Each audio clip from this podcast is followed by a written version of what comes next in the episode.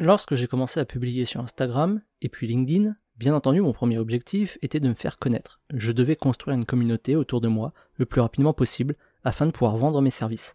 Les likes, les partages ou les commentaires sont rapidement devenus des indicateurs de mon succès. Je savais que si une publication avait eu du succès ou non, en fonction du nombre de likes ou de partages. Je savais que j'avançais dans la bonne direction en observant le nombre de commentaires sous mes publications ou le nombre de messages que je recevais tous les jours. Tout ça, ce n'était que des indicateurs.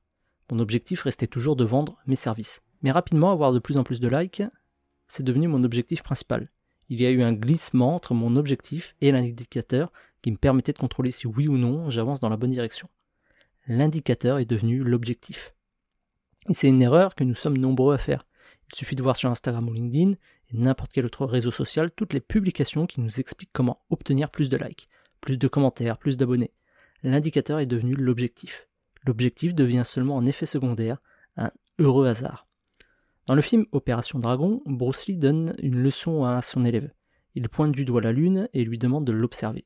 Mais l'élève reste concentré sur le doigt de son maître jusqu'à ce que celui-ci lui colle une baffe pour lui rappeler de regarder la lune, pas le doigt, qui indique la direction regarder. Lorsqu'on transforme nos indicateurs en objectifs, on se concentre nous aussi sur le doigt plutôt que sur la Lune. Les indicateurs sont très utiles, il faut continuer d'observer ces statistiques afin de savoir si nous avançons ou non dans la bonne direction. Mais il faut rester vigilant et faire attention qu'ils ne deviennent pas l'objectif que nous cherchons à atteindre.